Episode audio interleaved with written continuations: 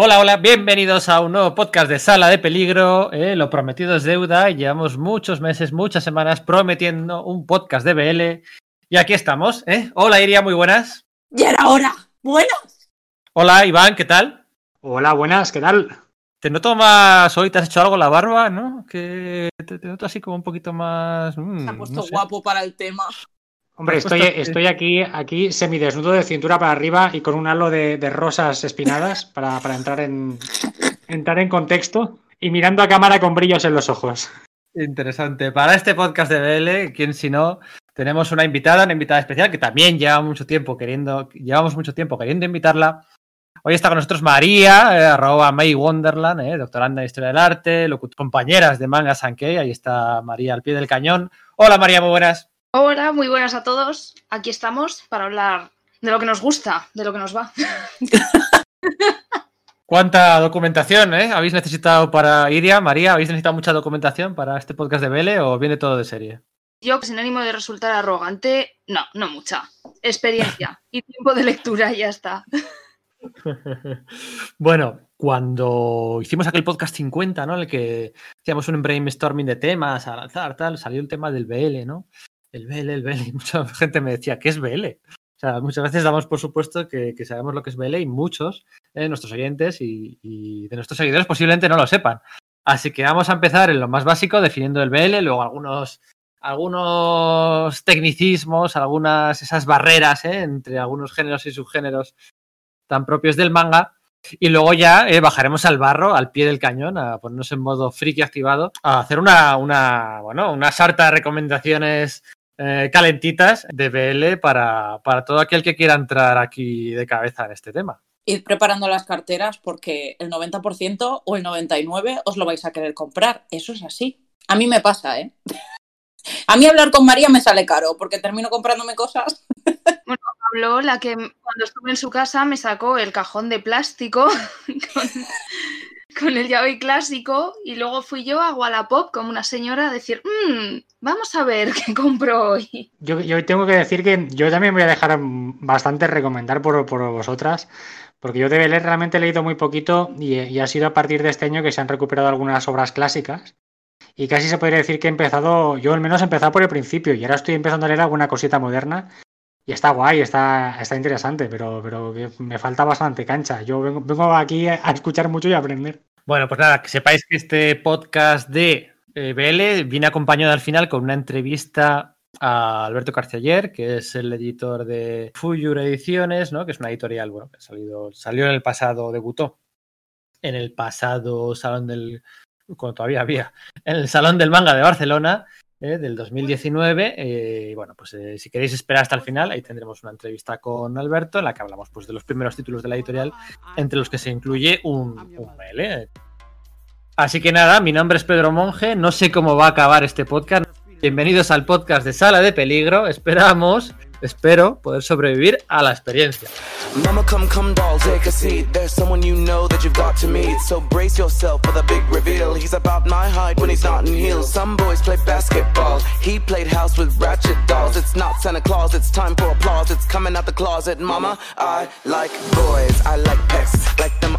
Mama, come, come, doll, take a seat. There's someone you know that you've got to meet. So brace yourself for the big reveal. He's about my height when he's not in heels. Some boys play basketball. He played house with ratchet dolls. It's not Santa Claus, it's time for applause. It's coming out the closet, mama. I like boys, I like pecs. Like them arms when they flex. Like that print in them sweats. Tell them girls, thank you next. I like when they text me, texty pics of them. Like them abs when there's six of them. Tell them girls, I'm sorry. I like boys, mama. Boys like me. I like boys who like boys. Mama.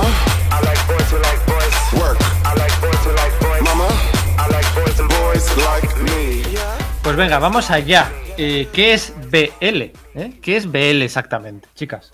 A ver, sí que es verdad que antes hemos dicho que no, que no habíamos mirado muchas cosas para el, para el programa y demás. Y yo la verdad es que a nivel obras no he mirado mucho porque las tengo hiper releídas.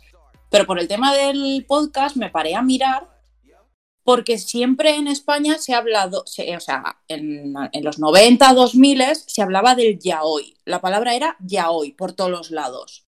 Y de repente apareció el término BL y entonces, claro, Boys Love, que viene de ahí. Y entonces dije, vale, ¿de dónde salen estos términos? Porque yo nunca me había parado a, mirar lo que era la definición.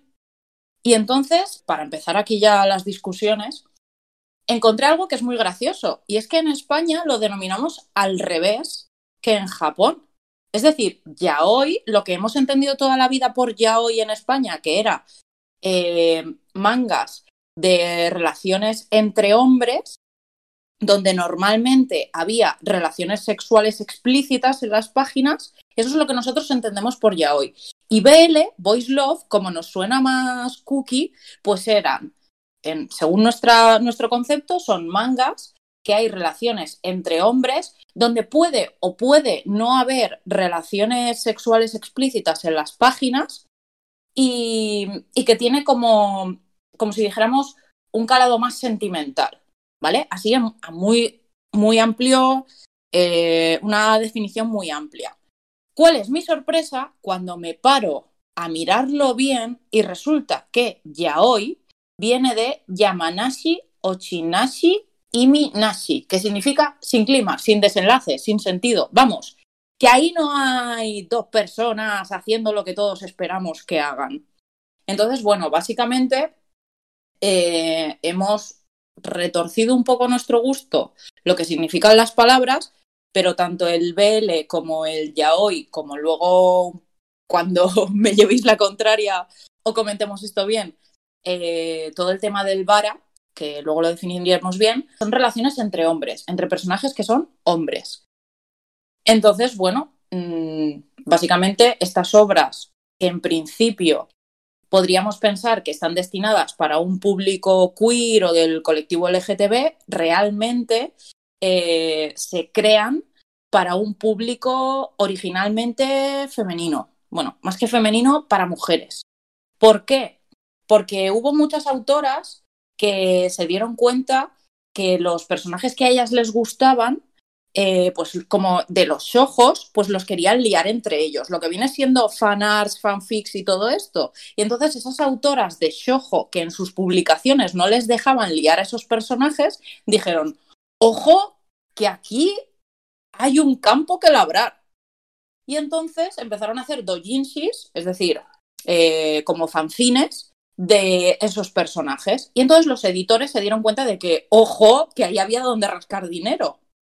Y entonces realmente más o menos nació así todo el tema de, del yaoi y demás. ¿Qué pasa? Que una vez eso empieza a evolucionar es como todo. Una vez sale de lo que es eh, el nicho autoeditado y empiezan a entrar las editoriales grandes, pues a partir de ahí ancha es Castilla y aquí se publica todo, cada uno en la línea que quiere. Entonces, bueno, no sé cómo, no sé cómo entrasteis vosotros en todo el tema del, del yaoi y demás, pero la definición original es que hay relación entre hombres en esos cómics y que entre ellos no llega a pasar nada de forma excesivamente explícita. Luego en el BL, en teoría, sí que hay relaciones explícitas y luego el Vara es una rama de todo esto que es hiper explícito y que es esa rama de, de estos tipos de cómics sí que está pensada para un público LGTB de hombres.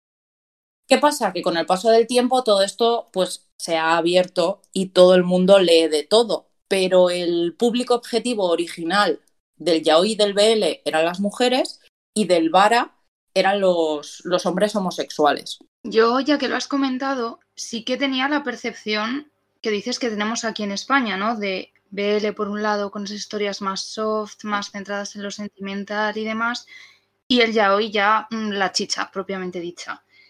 Me parece curioso que lo hayamos hecho al contrario, a pesar, bueno, quizá obedeciendo a la traducción, pero yo he de decir que para mí todo es yaoi. O sea, yo lo englobo todo en el yaoi. Cuando me refiero al género, sean historias más suaves o sean historias puramente sexuales, para mí todo, todo yaoi. Punto. Sí, claro, o sea, todo, o sea, todos son dentro, o sea, todos tienen el mismo tipo de personajes principales y en los que se centran, y luego, como tenemos manías de ponerle etiquetas a absolutamente todo, pues claro, hay algunos que están más tirando hacia la línea de eh, puramente sexual, que es algo que pasaba muchísimo en el yaoi que se, en el yaoi que se publicaba en, a finales de los 90 y en los 2000. O sea, esto ya lo comentamos, es más, lo comenté yo en el podcast que hicimos específico de la cúpula. La cúpula tenía una línea de yaoi que las portadas eran feas yo quiero mucho a la cúpula, pero es que las portadas eran feas como la madre que las parió. Qué feas eran. Que me imagino que eso vendría desde Japón y que les dirían esto se hace así, punto pelota. Que me lo creo. Y las historias eran súper sota, caballo y rey. Eran, eh, por ejemplo, pues dos chicos se conocen en el trabajo y no pueden estar juntos por X. Y en las últimas páginas terminan ahí teniendo una escena de sexo brutal y ya está, y era un tomo único. Entonces yo creo que por, por ese lado, por ese tipo de publicaciones, que también ocurrió eh, durante una temporada con el shojo que se publicaba en España, en esas mismas fechas, de repente empezaron a salir eh, mangas que estaban, mangas shojo, eh, que estaban súper centrados en, en relaciones sexuales, de repente así, porque sí, hubo una época que aquello se llevaba muchísimo. Pues ¿qué pasa? Que yo creo que por ese momento de publicaciones, en, en, la cabeza se nos quedó que el yaoi era muy sexual, cuando no tiene por qué. Que en muchos casos sí, pero no en todos. Entonces, claro, en su momento se hicieron súper famosos eh, mangas como, por ejemplo, Gravitation, que tuvo su anime, aquello fue un boom, y básicamente era la relación entre un chico que quería ser cantante y un escritor. Entonces, eso a día de hoy lo puedes traducir en, por ejemplo, Given, otra serie que va también de cantantes y tal. Dices, bueno, pues la tónica es más o menos lo mismo. Se han actualizado, eso sí, porque hay ciertos temas que se tratan de otra forma, pero la verdad es que lo que es la base sigue siendo la misma. Eso no ha cambiado en nada. En casi todas las historias ya hoy OBL hay dos tipos de personaje y tú sabes cuáles son, María, los tienes localizados. Por supuesto. También, ya que has tocado varios temas, me gustaría hacer dos apuntes y uno es respecto a la cúpula. Voy a mencionar muy brevemente el manga que tú y yo sabemos. Ay, sí, por que favor. es el de, el de Wild Rock, que es un claro ejemplo de lo que has dicho. Básicamente, tenemos esa historia basiquísima que termina en su escena erótica correspondiente, pero claro, aquí ya le damos la originalidad o la absurdez de que sean cavernícolas con sus mazas y sus taparrabos de leopardo. O sea, es que esto ya rozaba el absurdo y la excusa para, no sé, Para que estén en pelotas en todo el rato. Es que Sí. es muy absurdo. Sí, es muy absurdo. Y además lo de que se contaminó al Soyo es que totalmente esa época donde había títulos como Historia guarra de fantasmas o cosas por el estilo, que en fin, no he tenido el gusto, el placer de leerla, pero no, el título no suena excesivamente prometedor. Todo se Bueno, ha y- dicho. Es que hubo una época en que se de Shoujo se publicó todo lo de Ujú. Mayu Shinjo, la autora Mayu Shinjo, que tenía grandes títulos como Virgin Crisis, que es como de OK, y era Mm. una chavala de instituto que básicamente se acostaba con Lucifer, que dices, "Mm, muy bien, todo bien. Y todo eso viene de la traslación. En, com- en compras y en ventas en España de lo que se estaba publicando en, en ese momento. Pero ya te digo que el tema de el tema de los personajes principales, háblame del mar marinera. Sí, a ver, tenemos la suerte, creo, creo, y es algo que he comentado muchas veces con Claudia, con mi compañera de Manga Sankey, que para que no lo sepas, la que me, ella me cogió la cabecita y me dijo, mira, mira, lee esto. Y así ha acabado. bueno, que lo comento con ella es que creo que tenemos la suerte de que estos esquemas como que se están desdibujando un poquito. Quiero decir, podemos encontrar ya los Poweruke, por así decirlo. Tenemos que no siempre, por Espérate, ejemplo, las... que nos hemos lanzado y no lo hemos explicado. Sí. Y porque no nos están, o sea, porque estamos grabando online y no por vídeo, porque si no, Iván y Pedro estarían mirándonos como diciendo, ¿podéis por favor echar un poco el freno? Locas. Bueno, pues lo defino yo muy rápido, básicamente. Hay un uke y un seme. El seme, por así decirlo, es un personaje dominante, dominante en todos los aspectos, en su personalidad, fuera de lo que sería el ámbito sexual, en su apariencia, porque me remito a este gravitation que tú has dicho, que se distinguía muy claramente quién era el uke, el activo, Y y, quién- era el, claro. el pasivo. Entonces, eso. Y luego está el uke, como digo, el pasivo, que normalmente o tradicionalmente se representaba como muy afeminado. Es que prácticamente era como una mujer. Era una mujer sin pechos. Sí, sí. Y me parece muy triste porque muchas veces se le asociaban a Luke esas características femeninas que asocia Japón como malo, que también aparece en el teatro y tal, como el tema de los celos, de la posesión y este tipo de cosas. que, en fin, es que yo el yaoi clásico este le veo algunas cosas un poquito malas de vez en cuando. Ha, envejecido mal. Los yaois que se publicaban en, en los 90, 2000 han, enveje- han envejecido tremendamente mal. Lo que sí que ha envejecido un poco mejor, por la distancia que, que coge respecto a ese tema, son lo que se consideran shonen ai, que son mangas que son shonen, pero que tienen una tendencia un poco romántica entre los protagonistas masculinos. Y no tiene por qué llegar a pasar nada, pero es como que se ve ese yaoi entre líneas sin nunca pasar nada. Y por ejemplo, obras que se publicaron en su momento como Yami no Matsuei funcionaban genial para todo tipo de públicos y madre mía la tensión que había ahí, que aquello iba de shinigamis, dioses y Cristo que lo fundó, pero ahí todos sabíamos a lo que íbamos a leer y nunca pasaba nada y era como de mira, me tiro por un maldito puente. Entonces todo el tema del shonen ai eh, sí que ha envejecido mejor, pero porque tenía esa distancia, porque entre otras cosas tampoco tenía eh, esos prototipos tan fijados, era mucho más laxo en todo eso. Pero sin embargo, el que estabas comentando antes de Wild Rock, incluso los dibujos, lo veías y decías, vale, es un hombre y es una mujer. Te ponías a leerlo y decías, ¿cómo? y es impactante cuanto menos. Y la suerte es que a día de hoy todo eso ha evolucionado y ya no es tanto así. Pues sí, por eso yo estoy agradecida de haber entrado ahora, ¿sabes? En lo bueno y por la puerta grande. ya hablaremos de eso. Luego, por ejemplo, también para poner un poco un mínimo de historia a nivel de, publicaciones, en esa misma época que estaba comentando, se publicó eh, en España Zetsuai 1989, que lo publicó Glenat, que era un manga shonen ai de estos que yo, de esos que estaba comentando, y que es, trata la historia entre un cantante que va un poco en contra de lo que es su discográfica y tal, y un chico, típico chico buenecito eh, japonés que juega fútbol. La secuela se fue de madre. La secuela, que es bronce, se llama bronce, la secuela, ya se les fue ahí arriba y se vino, se vino ya todo el tema de lo que consideramos ya hoy. Yo creo que fue a partir de ese momento que empezaron a, que empezaron a funcionar es- eh, ese tipo de obras en España, porque aquello fue un boom.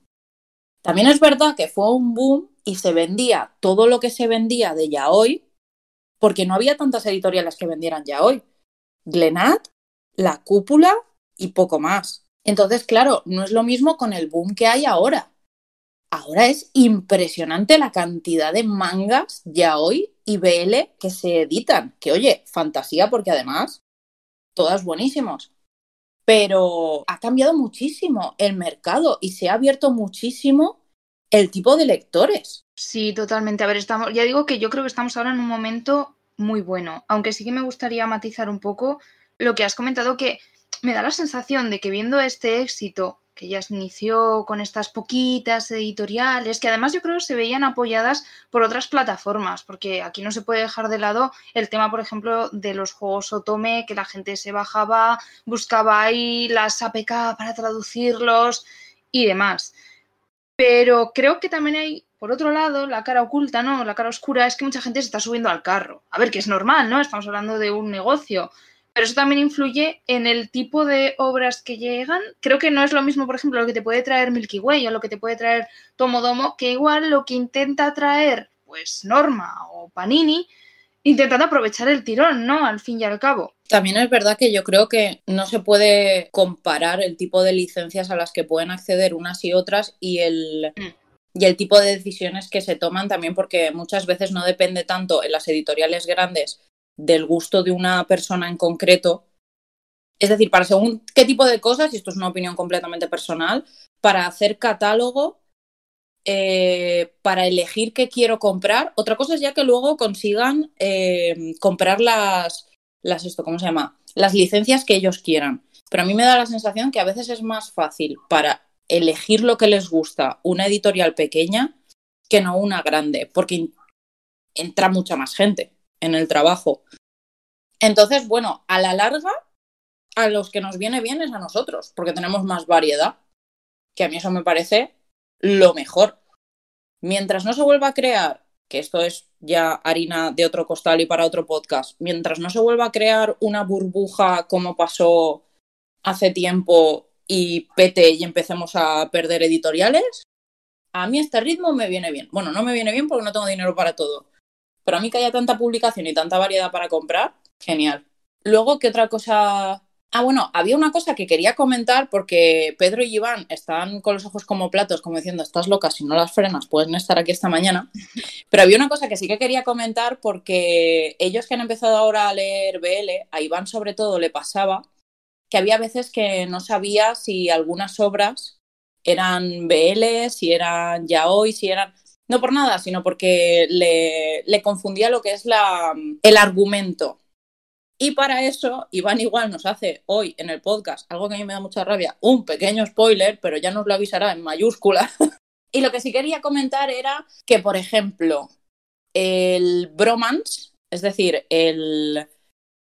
¿Cómo podemos...? Yo diría el sipeo, ¿no? Porque yo considero el bromance como que hay un sipeo con personajes que no tienen, o sea, que no es un amor no correspondido, ¿sabes? Eh, yo creo que es una especie de, amistad que va más allá de la, amistad, pero es menos que una relación. Entre dos personajes que, que, son chicos, que viene de romance entre hermanos, entre colegas, brothers, romance, bromance. Que la terminología tiene lo suyo. Pues yo, por ejemplo, ahí en el bromance eh, meto eh, cómics como, por ejemplo, No te rindas Nakamura, que se ha editado hace poco aquí en España no te rindas Nakamura, uno de sus, uno de sus personajes protagonistas sí que es mm, abiertamente homosexual para el lector, no en su entorno, pero sí para el lector. Y sin embargo, eh, no vas a ver un desarrollo de relación más allá de eso. Entonces, claro, cuando tienes obras que, que no sabes muy bien dónde cuadrar, ¿cuándo decides si es o no es ya hoy? ¿O BL? Sí, sí, yo tenía, yo tenía un problema con una obra especial. Si queréis, la, comentamos más adelante cuando hablemos de obras específicas. Pero yo lo que, lo que me, Claro, lo que tengo la duda, yo creo que, que un poquito la, el concepto de aplicar las etiquetas, por un lado, está. Sobre todo yo, yo lo entiendo en la parte del, tema de sexual, por el tema de los públicos. Si tú sacas un manga, pues mm, a lo mejor para ciertos públicos eh, material eh, explícito, pues igual no todo el mundo está de acuerdo. Pero no veo ningún problema en que la gente mm, pueda leer pues una relación entre los chicos. Eso me parece, me parece, me parece correcto. Entonces, el, tema es em, hasta qué punto le aplicamos la etiqueta. Si la obra, por ejemplo, no está centrada en, la, relación entre, entre, dos, entre dos chicos, pero eso forma parte de la historia, ¿no? Y por ejemplo, pensaba ahora mismo, me acordaba de, historias de Asumiko Nakamura, que es una de las, de las dos pocas autoras que yo he leído de BL, y que precisamente quizás la he entrado porque, porque empiezo por la parte mm, menos canónica, ¿no? Del, del, BL, por así decirlo. Es decir, en, la respiración de Copérnico, que es la obra en la, la que me estoy pensando, hay un protagonista muy claro y este protagonista tiene relaciones con, con otros varones pero la relación que tiene con otros varones no es la historia principal del manga, por así decirlo, no es la historia de la relación. Sin embargo, por ejemplo, de la misma Sumiko Nakamura, empecé a leer en la misma clase, que es un manga más, más canónico, por así decirlo, que es la relación de dos chicos de instituto, y la historia obviamente es la relación. Entonces ahí, por ejemplo, sí que podría, para mí, mm, hasta donde llego, hasta donde sé, sí que sería un BL, pero por ejemplo, la, la respiración de Copérnico, no sé si darle la categoría de BL ¿Sabes? No sé un poquito por ahí van, mis, mis dudas. A ver, el caso de la respiración de Copérnico es que es un caso muy específico que fuera de micros comentamos y que por no hacer el mega spoiler. No, no, no. Iria, Iria, Iria. esa hora que, comentamos es otra, ¿eh? es al, al All About J. Y si, ah, quieres la, comentamos más adelante, es otra. La respiración de Copérnico es, mm, es en la línea, de hecho, de hecho Milky Way las metió en una misma colección muy bonita de, de 8, volúmenes y tanto Alaboye como la respiración de Copérnico eh, forman parte de la colección. Y las dos son dos obras a las que me costaría aplicarle la etiqueta BL precisamente. Y es lo que me gusta en el fondo, ¿no? Que, que, que exista eso, que, que no esté... O sea, que pueden haber obras en la que, en la que la historia esté enfocada en la relación, porque es, es un género propiamente y ahí tienen muchísimos lectores, pero a mí, por ejemplo, me atrae más que la relación se, se diluya, que se abra más bandas. Por ejemplo, la de la, de la misma clase es que es- tiene tres personajes solamente prácticamente el primer volumen, que es la pareja protagonista y un profesor que anda por ahí suelto. Y, y, sin embargo, la respiración de Copérnico, que es la, la- para mí la que se sale un poquito del, del canon o de la etiqueta, pues hay relaciones varias y es un poco el devenir de un personaje en, en su vida, ¿no? Un poquito, un poquito dura.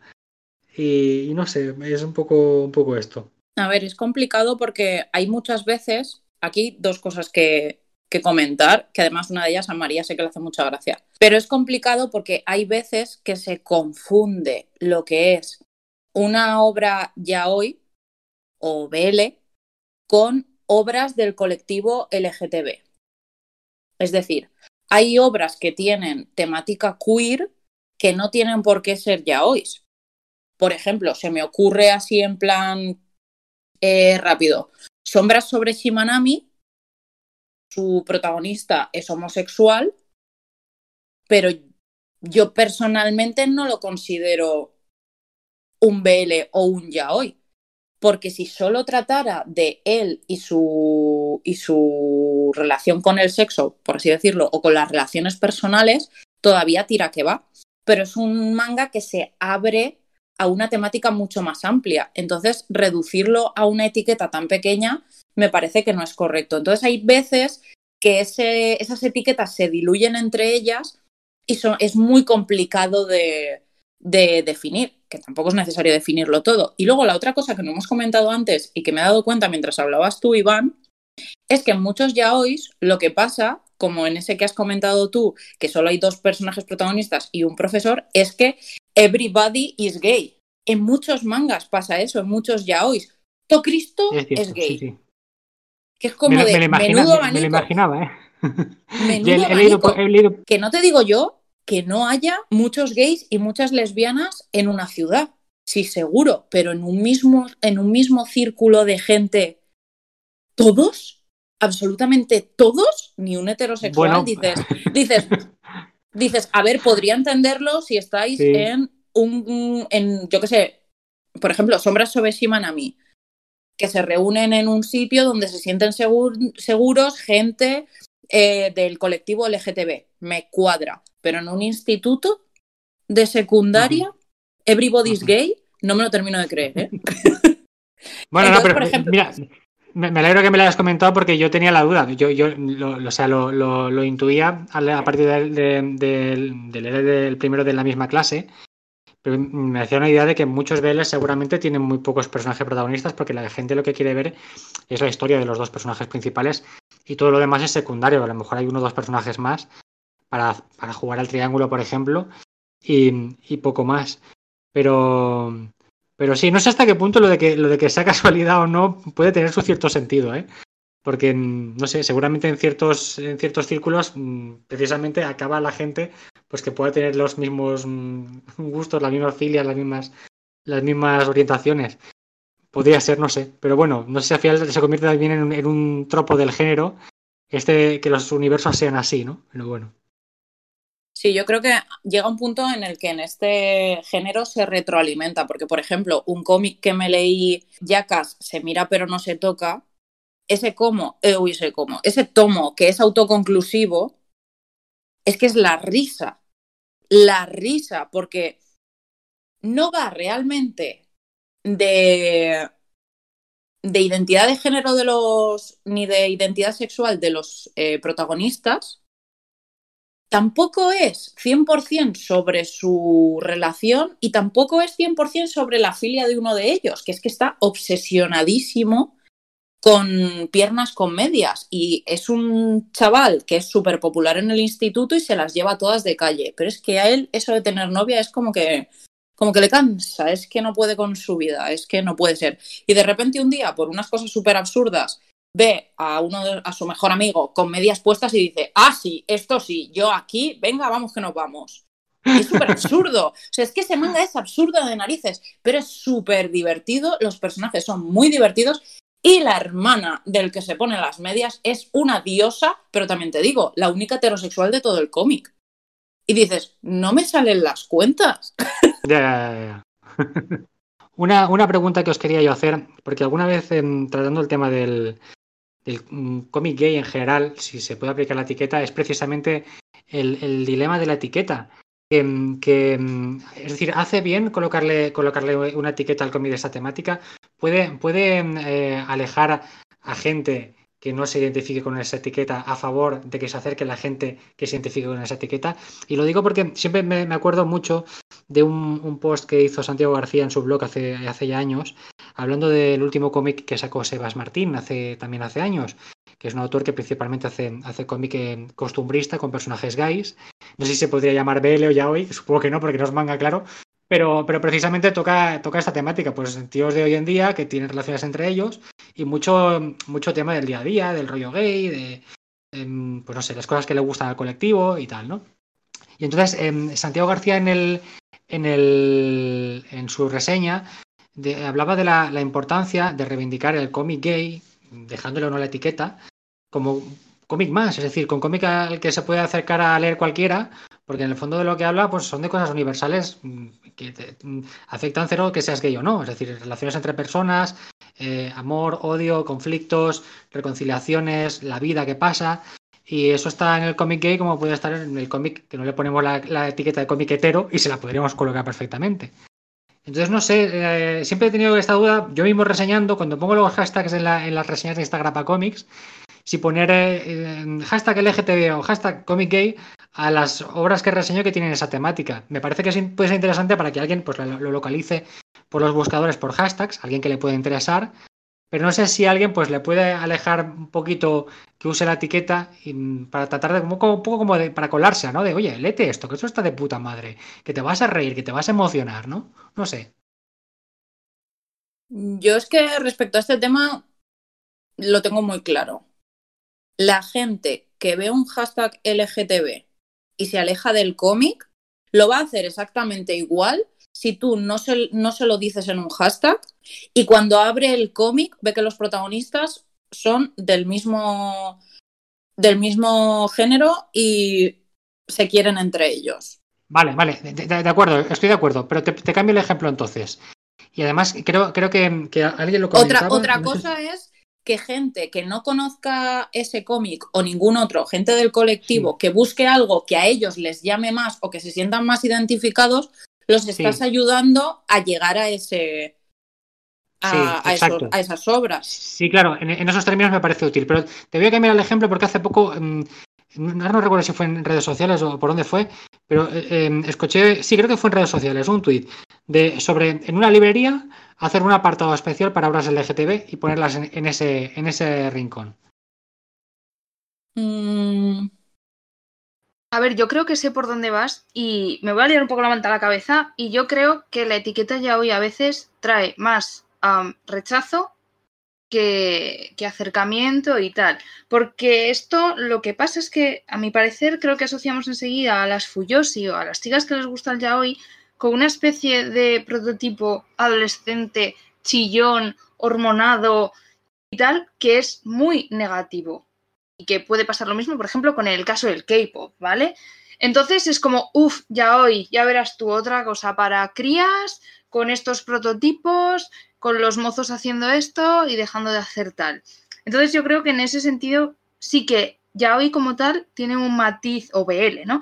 Tiene un matiz negativo de esas consideraciones un poco prototípicas. Igual la estoy liando, igual me estoy equivocando, pero es una percepción mía personal, pues igual al, al tratar de esto con, con, otras personas o incluso desde una visión externa, como yo, persona que veía estos BL ya hoy de los 2000 es como Gravitation, que yo decía, pero esto es que es un, un sojo, pero con hombres y, y encima incidiendo mucho en lo que vendría a ser todo el tema erótico y demás. Entonces, yo creo, sinceramente, que muchas veces el ya hoy como que queda un poco apartado de, de lo queer y sí que se le toma ese matiz negativo, quizá también por ir orientado a un público femenino y posiblemente heterosexual.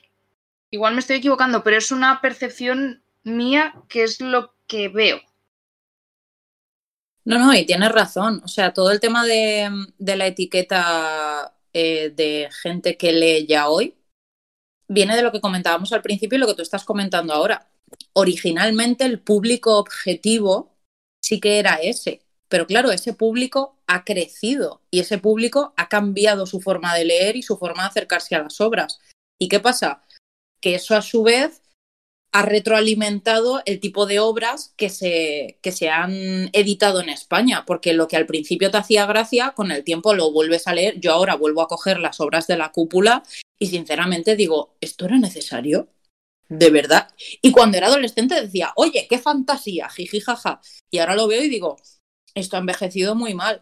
Entonces, claro, en España el público que leía originalmente ya hoy ha evolucionado y aparte se ha abierto mucho. Sin embargo, lo que es la percepción general del público que no se acerca a esas obras sigue siendo el mismo respecto a, quienes sí que lo leemos. No todo el mundo, obviamente, hay mucha gente y cada uno piensa lo que piensa, pero ese concepto negativo que tú comentas sí que está ahí. Que por eso también en parte es por lo que hacen falta pues podcasts como este o podcasts como los que habéis hecho en Mangas and sobre el, sobre el tema y demás. Porque es que hay obras, y ahora comentaremos algunas, que a mí, por ejemplo, se me ha olvidado la relación entre los protagonistas, porque la historia que había alrededor era tan grande y tan interesante que la relación entre los protagonistas como que termina incluso desvaneciéndose. Por ejemplo, que esto te lo enseñé y te lo leíste y alucinaste, Blood Bank. Blood Bank es un, es un manga, porque es coreano, no es, eh, no es japonés, pero bueno, eh, Bloodbank es una historia que se publicó originalmente online y que a nivel mundial solo en Italia la están, la están publicando eh, en papel. Y básicamente es un mundo de vampiros, un mundo dominado por los vampiros, donde los humanos son una mezcla entre ganado y trabajadores para ellos. Entonces, pues eh, limpian casas, son sirvientes, trabajan en el banco de sangre, que es de donde sale el, título del, cómic. Y, todo, se, todo se acelera en la historia porque un vampiro que es como súper importante a nivel social, como que se mega encapricha de uno de los banqueros, que es un humano normal y corriente. Y entonces consigue, mediante triquiñuelas y tal, quedarse a solas con él y a partir de ahí empieza la relación entre, entre ellos, que es una relación además, eh, una relación de poder que tiene un poco de BDSM y tal y cual, donde el vampiro, en contra de su naturaleza, deja que el humano lo controle. Inicialmente dices, vale, es una historia mmm, bastante prototípica con un trasfondo bastante guay. Llega un punto en el cómic en el que la relación de ellos te importa relativamente, porque hay un cambio social, empiezan a haber unas guerras y unas cosas que dices, pero, pero, pero, que se está liando pardísima. Y entonces un cómic es bueno independientemente de quién narices lo protagonice, si el cómic es bueno y si el cómic obviamente no se centra en la relación, si la, si la única intención del cómic es mostrar la relación entre dos personajes, pues eso es otra cosa. ¿Qué pasa? Que a este cómic no se acerca mucha gente porque los protagonistas son dos hombres, entre comillas, porque uno de ellos es un vampiro, pero bueno, entonces, eso es lo que pasa con muchas obras, que por lo que comentaba Iván de las etiquetas, hay gente que no se acerca por la etiqueta, pero es que da igual, es que aunque no le pongas la etiqueta, hay gente que aunque que nunca se va a acercar a este tipo de obras porque abren, ven lo que hay y no, y no les llama la atención. Y por suerte cada vez es un público más minoritario.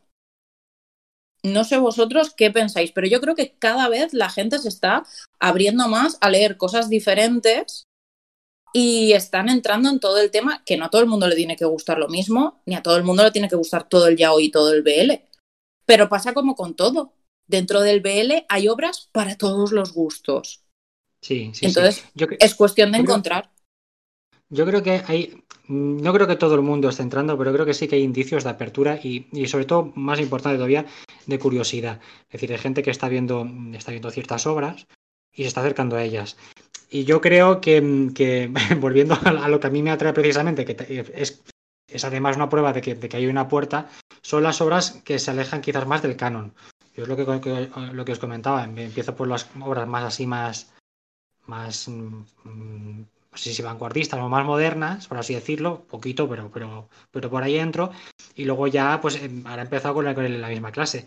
Entonces, es, es para mí es la, la puerta de entrada. Quizás el- los cánones son, al ser también lo- los, que tienen los rasgos más, más definidos, es lo que la, la gente le puede echar para atrás en un momento dado. Y empezar por las formas más diferentes del canon es lo que, lo que puede atraer, hacer que la gente se acerque a ello. Yo creo además que lo que es que incido mucho en esto y es que vivimos un momento muy bueno donde están ya estamos yendo más allá de las de la trama estúpida para que al final acaben juntos. Y iría a mencionar el tema de Yakas que juega un montón con el tema del humor, o sea que ni el propio género se toma en serio, no vemos un melodrama enorme para que al final no acaben juntos o sí. Tenemos también lo que comentaba yo respecto a los Power Bottom y demás, que es eh, cambiar los roles, porque en Bloodbank tenemos el vampiro heredero que en su vida diaria tendría que ser ese prototipo de semen, de personaje activo, mientras que el humano degradado y siendo mero ganado sería pues lo que vendría a ser Luke. Y no, y esto se cambia y a veces es divertido porque no sabes por dónde te van a salir. No, no te esperas quién va a desempeñar qué rol, o igual son reversibles, ¿no? Como quien dice. Y luego también, bueno, lo del ambiente de que sean todos gays, pues bueno, yo creo que es un tropo, pero ya gracioso, que se mantiene por las risas. Pero también ampliar esa galería de personajes. Y me voy en este caso a una obra que, que a Iria también le gusta mucho, que es El pájaro que trina no vuela, de Tomodomo. A ella tenemos. Pájaro que vuela a la cazuela. O sea, ese manga soy incapaz de leérmelo sin pensar pájaro que vuela a la cazuela. Y me da igual, yo cojo el tomo y lo miro y digo, no pone pájaro que trina, pone pájaro que vuela a la cazuela. Oye, una, y claro, una cosa, luego, luego hay que hablar del tema de los títulos, ¿eh? porque ha salido un manga eh, de Milky Way este mes que se llama Nieve en los Pinos. O sea, nieve en los pinos. O sea, mm, ¿qué pasa con los nombres de los títulos? ¿ves? María O sea, que se es lo ha como que- leído luego te lo puede comentar, no hay ningún problema. Yo lo comento. Pero bueno, que Pájaro que Trina, que es un, un yaoi que está ambientado en la mafia, que eso también es un poco un tropo del yaoi, ¿no? Que nos gusta meter un yakuza, mucho. Que Es nos que gustan los yakuzas amos de casa y los yakuzas LGTB. o Hoy. sea, nos gusta, Hoy, nos todos. gusta. Entonces, que, que tiene tantos personajes y se habla la mafia y se analiza de una forma tan completa que es que la mujer se ha leído yo que sé cuántos artículos académicos, incluso yo que sé, se ha llegado a hacer entrevistas que, que es increíble, o sea, que sí, que vale, que al final la trama sí que gira un poco en la relación entre ellos dos, pero es que tiene tantas subtramas e intrigas, unos que se quieren robar el cargo, el otro que se va, que si me corto un dedo, que no sé qué, que es una maravilla y gracias a este tipo de obras donde lo importante es la trama real, no sé, es una forma de entrar que va, está muy bien y que está ayudando mucho. Claro, es lo que comentábamos antes, que no es lo mismo mm, una obra cuyo fin es que los personajes terminen juntos o que terminen mandándose a tomar viento, que no obras que tienen un trasfondo tan amplio y tan detallado, porque el de pájaro que trina no vuela, lo he dicho bien. Bueno, el de pájaro que vuela a la cazuela. El de pájaro que vuela a la cazuela. Claro, tú ves las portadas y hay algunas portadas que son muy bonitas y luego hay otras que dices, mira, se está rompiendo el cuello, fijo, o sea, se ha roto el cuello. Y tú por las portadas no puedes adivinar en la vida la profundidad de ese manga, pero en la vida, porque yo cuando empecé a leérmelo y empieza a explicar cómo, cómo funciona la Yakuza, aluciné. O sea, dije, espérate que me vuelvo a leer este tomo porque no he entendido una castaña. Es que cada vez que sacan uno nuevo, yo me hice un esquema apuntando todos los nombres y me van, vale, este es el Wakagashira de no sé qué, este es fulanito de tal, este ha hecho tal, pero por favor te pido, Iria, por favor te lo pido que no menciones en la misma frase o en la misma intervención no acabar juntos y pájaro que tenía no vuela, porque todos sabemos lo que pasará si... Bueno, a ver, esto, esto no es un spoiler, esto es una advertencia para la gente que se lo esté leyendo. La autora de Sí. ese manga a mí me cae tremendamente mal porque me he leído muchas historias de ella y tiene la santa manía de crearte unos universos y unas historias y, y todo, que vale, que lleva a sus personajes por la calle de la amargura, pero es que después de llevarlos por la calle de la amargura dices, lo lógico sería que terminaran juntos, ¿no? Pues no, casi nunca. Y dices, pero vamos a ver, señora, ¿puede usted centrarse y hacer algo bien en su vida? Déjelos que sean felices, No. déjelos. Entonces, claro, María y yo tenemos la, la teoría de que pájaro que vuela a la cazuela va a terminar mal y nos vamos a enfadar mucho. Yo ya tengo preparado el change.org, o sea. Pero bueno, retomando lo que estábamos hablando, por ejemplo, Pájaro que Trina mm, tiene muchísimos seguidores y yo he visto gente que ha empezado en el, en el BL con ese manga. Entre otras cosas porque también, algo que no hemos comentado, es el dibujo de este tipo de mangas. El dibujo ha mejorado, es una barbaridad lo que ha mejorado el dibujo. Y ya no hablo de obras como las que estaba eh, comentando Iván, que sí que tienen un estilo eh, muy específico y como muy preciosista, pero las obras que se publicaban originalmente de ella hoy, el dibujo era malo a decir basta. En los 90 2000 era malísimo. Fondos, cero. ¿Qué es un fondo? ¿Qué es eso? ¿Santo de qué? Y sin embargo, ahora, por ejemplo, siguiendo con, con eso, Pájaro que trina no vuela, tiene escenas de ciudad que dices, ojo, Pájaro que trina es una fantasía en general. Yo entré por ese ya hoy, de hecho, por culpa de. Claudia, que me dijo, "¿Te has-?". pero Claudia es que me tomaba por fullos y me dijo, ¿te has leído Pájaro que trina no vuela? Y yo, no, dice, ay, pues léete lo que te gustará. Y yo, venga, vale. Y así entré por la puerta grande, ya lo he dicho. pero sí, el es maravilloso, el tratamiento de los cuerpos, porque sí que es cierto lo que hablábamos también de, de que Luke muchas veces parecía una mujer. Aquí no, aquí son hombres, tal cual, y se respeta anatómicamente que parezcan hombres, que tengan las espaldas anchas, que tengan las piernas o las manos más grandes. Y eso también se agradece porque, no sé, es como vamos a ir más allá de crear, no sé, una imagen. Es que no, que no. Y esos fondos blancos con destellos por todas partes, no. Y de autores top, ¿eh? clásicos o recientes, top, top, top, que se hayan metido en esto, ¿qué hay? hombre, clásico más clásico que Tezuka, Mm, no hay nada más clásico. Bueno, igual sí, pero vamos, que yo quiera más en esta vida, ¿no? Tezuka, por ejemplo, hizo un manga que se llama Mu, escrito MW, que ese manga es ya hoy. Y la relación principal es entre un asesino y un cura cristiano, que dices, venga, por la puerta grande, Tezuka. Y esa historia eh, no solo trata la relación entre ellos, que también, eh, sino que trata muchos eventos políticos y sociales de la época que él utiliza para, para mover a esos dos personajes por el Japón de, de esa época. Y, y fue un bombazo cuando lo sacó, tanto cuando lo sacó como ahora cuando se ha publicado aquí, porque está publicado en, en Sí, por castellano. Planeta, ¿no? Sí, está publicado en, en estos tochos que hace Planeta de Osamu Tezuka, de la colección Osamu Tezuka. Súper Sí. cómodo de leer. Y si le queréis echar un ojo, ya os digo, básicamente es un, un hombre, no voy a desvelar mucho sobre él, pero es un hombre que se dedica a secuestrar y asesinar eh, para ganar dinero y que está haciendo su propia vendetta porque tiempo atrás tuvo un, un accidente con un gas y quiere buscar a los responsables y hacer que paguen por ello. Y al mismo tiempo aprovecha su relación con este cura, que ellos se conocieron antes de que él fuera cura, para expirar sus pecados, entre comillas, y le cuenta todas las cosas que va haciendo. Le le- para que os hagáis una idea, en el primer capítulo se carga a un niño pequeño y a su madre. O sea, que no se corta lo más mínimo, no tiene ningún tipo de pudor en hacer lo que tenga que hacer para llegar donde quiere llegar. Pues hay trama política, hay trama de investigación, hay trama amorosa. Y claro, esto es. No recuerdo ahora el año, ¿en qué año se publicó Mu? Pues en los 70, ¿no? Sí, finales de los 60, principios de los 70, si no me equivoco. Y ya entonces este tipo de historias funcionaban. ¿Pero por qué funcionaban este tipo de historias? Por todo lo que tenía alrededor, que es lo que estábamos comentando. Luego también creo que, Iván, ¿eras tú el que se había leído, o era María? La balada... Entre los árboles, sí.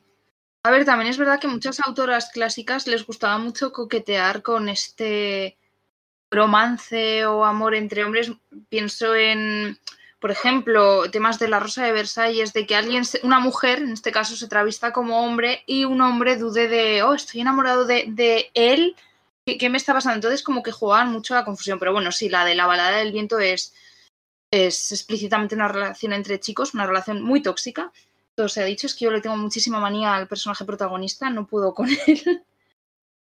y sí que creo que juega un poco a muchas veces en las obras clásicas al amor imposible, a la duda de los sentimientos, a estoy enamorado, no estoy enamorado, eh, le estoy haciendo las mil perrerías para que él demuestre que me quiere. Entonces es un poco cruel, es una visión un poco cruel de estas relaciones que va muy en la línea también de, de lo del propio Tezuka, que eso ya, bueno, en fin, descarrila. Pero descarrila precioso, o sea, a ver, precioso, no precioso, pero que me quiero decirte, yo es justo esa obra es una de esas que se la puede leer todo el mundo, le interese la temática o no le interese, porque no es lo principal. En realidad. ¿Quién publica esta última que La balada Milky Way, sí. O sea, el título es La balada, tal cual. Eh, la balada del viento entre los árboles. Ah, Exacto. vale, sí, me suena haber visto portadas de esas, sí. Bueno, oye, ¿qué os parece si ponemos un poquito de música en este momento, eh, después de esta primera hora? Y luego ya, bueno, pues a piñón hacemos más recomendaciones así, pim pam, pim pam. Muy bien.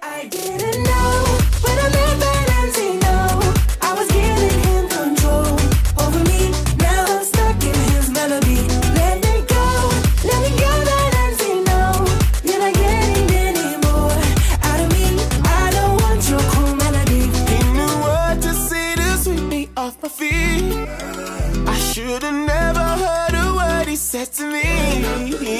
I was comfortable with I wouldn't fall. But then. Bueno, pues coged papel y lápiz, papel y boli, o papel y lo que tengáis entre manos en este momento. Y vamos allá, vamos con unas recomendaciones, profundizando un poquito más en la de la balada, si os parece. Yo, preferiría que empezarais vosotros o tú, Mai, para hablar de la balada.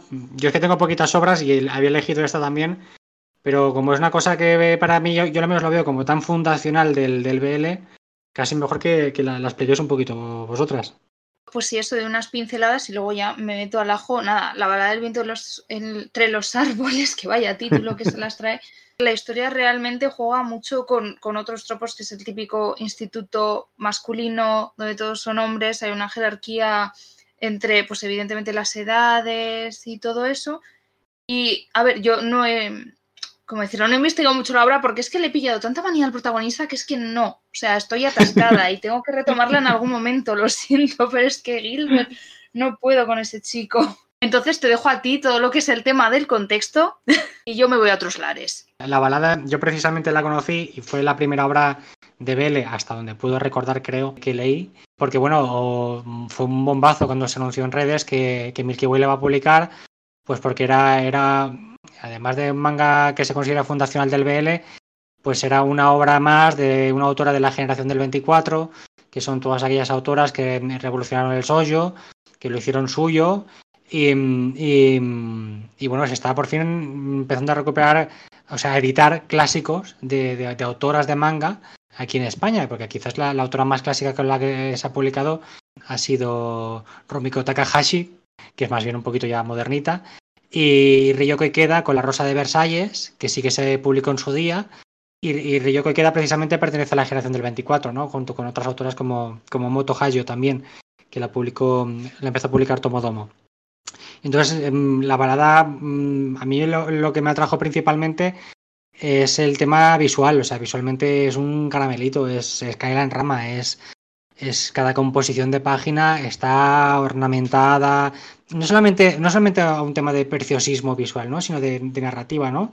que hacer que la narrativa tenga unas, unas composiciones, unas transiciones, una, unas mm, el uso de los elementos florales y naturales pues que, que, no sé, que lo convierte a la historia en algo especial, ¿no? En algo más allá de lo normal, ¿no? Más que un romance cotidiano, sino que algo como por encima de todo lo demás, todo lo demás algo eidético, algo, no sé, algo muy especial. Y, y, disfruté mucho, de momento tengo los tres primeros volúmenes leídos, tengo el cuarto empezado, la voy leyendo poquito a poco porque he unido con la historia y las, las vueltas que da Y a mí me chocó mucho pues este tema, porque es un tema de, romance entre menores de edad, de un instituto del siglo, creo que es eh, antes del 18 o después, creo que después del 18, en el, siglo XVIII, en Francia, eh, en un instituto, en un, en un, internado, y con relaciones muy turbias y con historias muy, muy turbias y muy, y muy jodidas. Mm, y unos pasados que, mm, hostia, hay que cogerlos con pinzas, con mucho cuidado, ¿no? Y, no sé, es como lo que hizo aquí Keiko Takemilla. No, no, me, no me extraña que pasara la historia, porque es una, es obra, una, historia muy potente en todos los, en todos los sentidos, ¿eh? en el tema argumental y en el tema y en el tema visual, que al final todo va enlazado, es decir, en, el cómic yo siempre digo que la, la, forma es fondo, y si tú el cómic lo ilustras de una forma muy concreta, pues eso refuerza o te lleva el mensaje de la historia que estás contando, la, la propia historia, en una dirección muy concreta, ¿no? Y a mí me dejó, me dejó alucinado. Luego podemos hablar del tema de los personajes, como bien dices, porque Gilbert también es, sí que es cierto que es como, como madre mía, es para echarle un poquito de comer aparte. Pero bueno, aquí también se ilustra el tema de los arquetipos, ¿no? Muy claramente, que, que creo que es una cosa que se usa mucho en el, en el BL, hasta donde yo he leído también. Pero el tema de los arquetipos, ¿no? Aquí el, el chaval que es un angelito, que es casto y puro, que es Gilbert.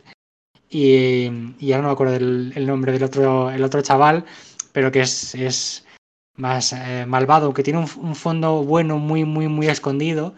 Tiene, tiene como una, una hora de súcubo, ¿no? Como de, como de malicia, de cierta malicia. Y hay esa, esa oposición entre uno y el otro.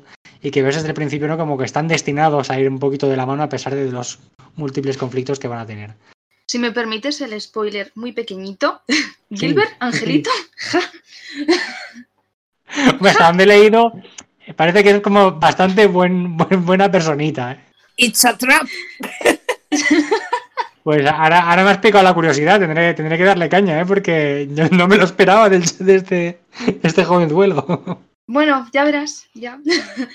Gilbert, el, el, rubio, ¿no? Estamos hablando. El, el otro muchachillo es el, el, moreno con herencia gitana, que eso también es muy ah, pues, exótico, como les va mucho. Ah, pues no, lo, lo, entonces no se han cruzado los, los, nombres. O sea, el, oh. moreno es el, es el casto y el otro, el rubio, es el, el que te digo que es más, un poquito más, más sucubo. Más, vale. más paso de vuelta. Ahora todo tiene sentido. Vale, vale, vale, vale, vale. Pues yo pensaba que estabas cargando contra el casto, precisamente. No, no, no, no. ese hay que protegerlo a toda costa. Pues, pues a, mí una cosa que me choca de, esta manga precisamente es el tema, no es, no es explícito tampoco, ¿no? Pero tienes muy claro las cosas que están sucediendo cuando, cuando están sucediendo, ¿no? Es decir, no, no ves, no ves eh, sexo explícito, no ves una penetración, no ves sexo propiamente dicho. Pero ves tanto tocamiento, ves tanta desnudez, ves tanta mmm, intensidad en los contactos que dices, madre mía, no hace falta que me enseñes nada escrito, si es que lo, lo estoy viendo todo. Y, y de unido, ¿eh? bastante, bastante durillo. Es muy duro, pero es que yo creo que también este tema de, ¿cómo llamarlo? De que es todo muy diáfano y muy que no te llegan a mostrar nada, pero tú sabes perfectamente lo que está pasando, va muy en la línea de sí. estas autoras, con ese preciosismo y esas viñetas tan barrocas. Y bueno, te los ponen abrazados con caras de intensos y dices, vale, ya sé lo que está pasando. Claro, claro, claro, es que, es que está. El, había una escena que. que ahora no, no, no, recuerdo los nombres de nuevo, pero bueno, uno Gilbert y el otro están en, en, en, en, su cuarto porque comparten cuarto y uno está como con una fiebre muy terrible y el otro está ahí cuidándolo. Y dices, vale, le está, le está curando las fiebres de una forma que ya me empieza a sentir un poco incómodo, ¿sabes? Como que, joder, con las fiebres. Pero yo creo que juegan con la dualidad porque te muestran algo tan cruel muchas veces Sí. Que es como, bueno, vamos a ser explícitos con la crueldad, pero con esto no. Sí, sí, sí, sí, sí, sí. Y bueno, y, y al menos los, los, tres volúmenes que he leído está bien porque te vas saltando de personaje, aunque a veces se repiten ciertas, cier, ciertas historias, hay, hay como, como, ciertos ciclos en las idas y venidas, como todo, todo buen culebrón también. Pero va, va explorando personajes.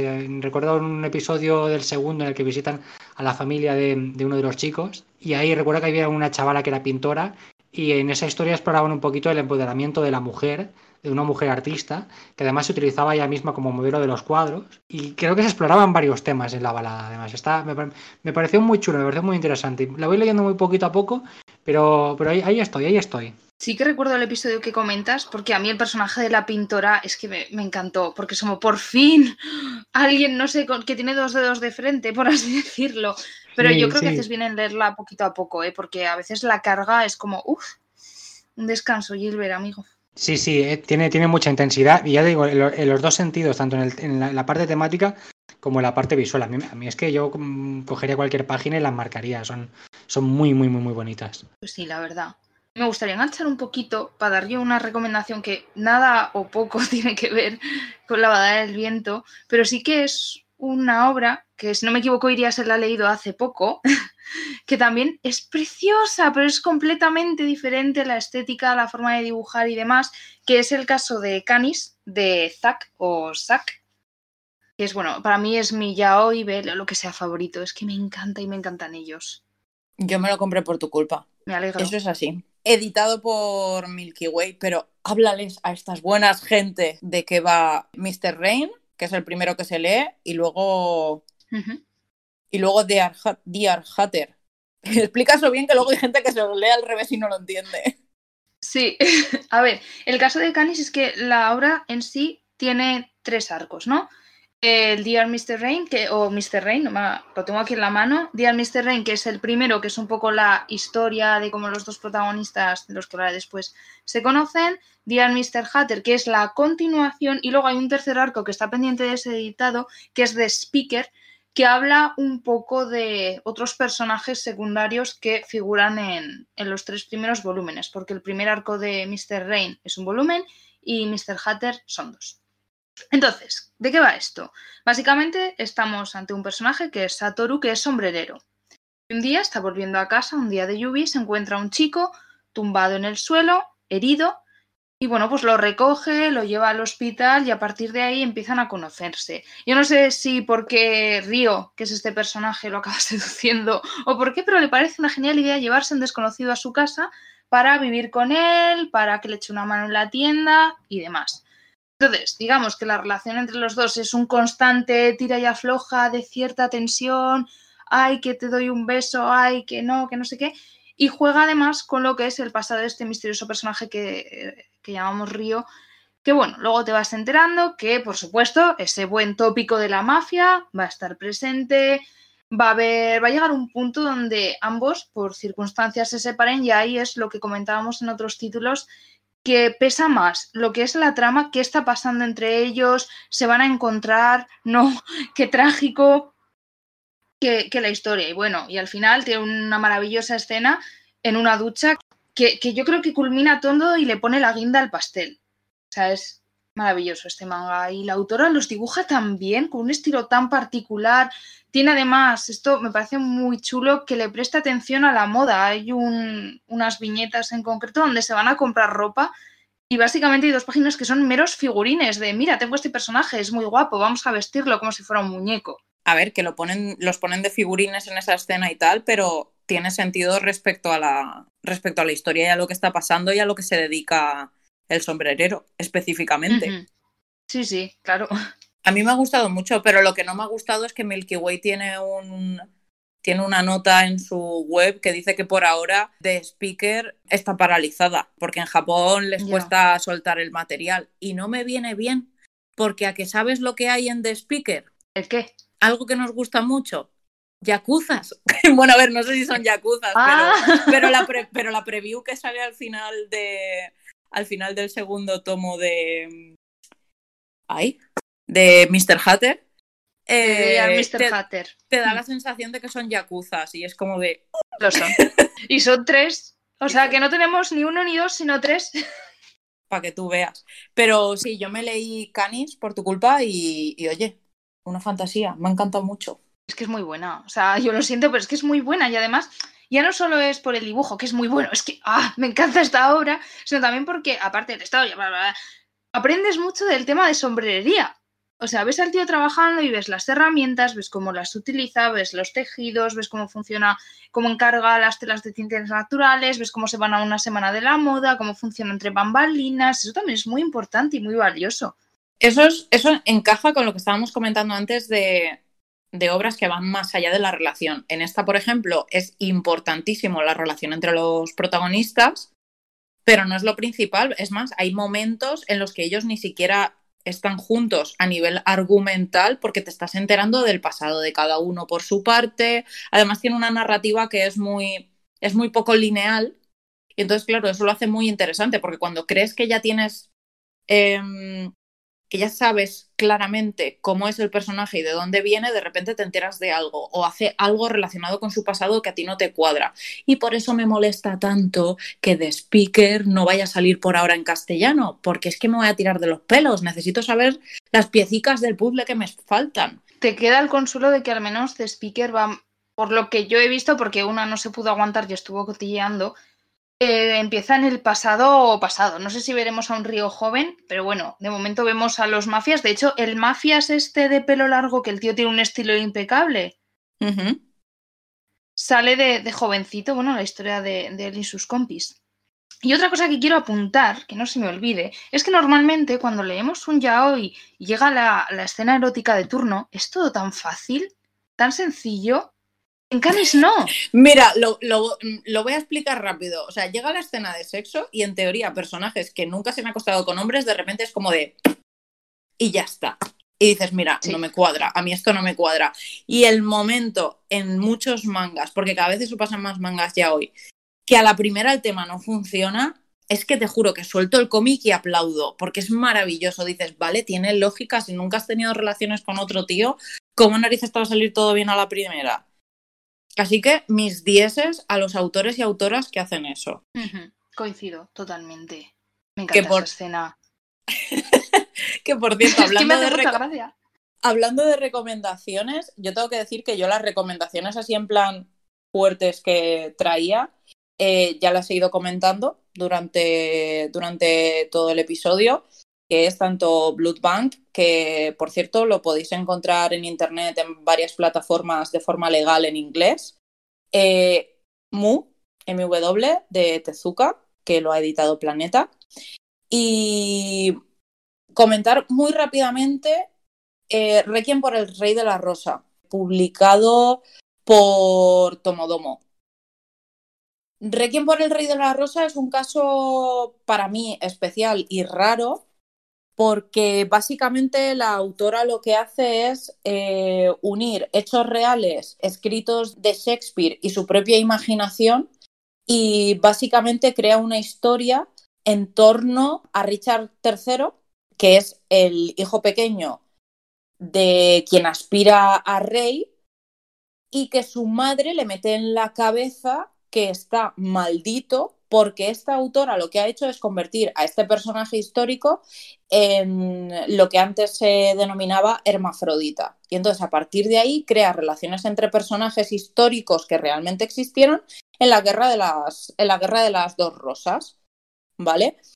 Entonces, este manga lo quería mencionar porque a nivel de gente que le guste el tema de la historia, de Inglaterra, Francia y demás, que por cierto, a la gente que le guste La Rosa de Versalles, yo creo que este manga también le puede gustar mucho. Es muy interesante porque, ya os digo, mezcla personajes reales con la idea que tenemos de personajes a través de las obras de, Shakespeare. Pero no termino yo de situarlo en si es un yaoi o no, precisamente por lo que comentaba antes Iván al principio.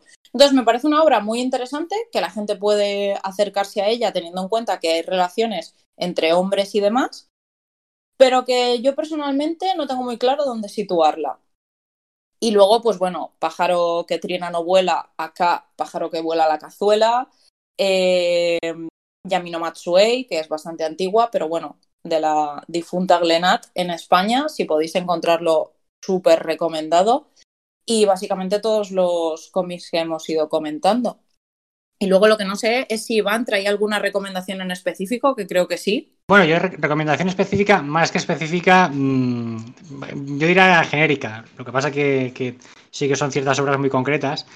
Y digo genérica porque sería recomendar a la autora que ya he mencionado, que es eh, Asumiko Nakamura, y que es el otro, la otra puerta, si yo he tenido dos puertas de entrada al BL, pues una ha sido por Takemilla y otra ha sido por, por Asumiko Nakamura.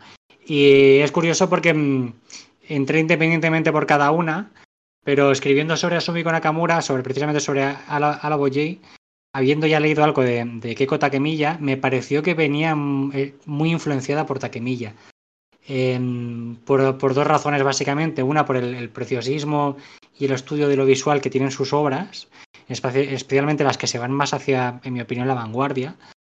Y en el tema de las composiciones visuales, el juego con las curvas y las anatomías, la elección de los planos, que a veces estás viendo una escena y, no sabes lo que estás viendo, tardas tres segundos y dices, ah, vale, ya sé qué es esto.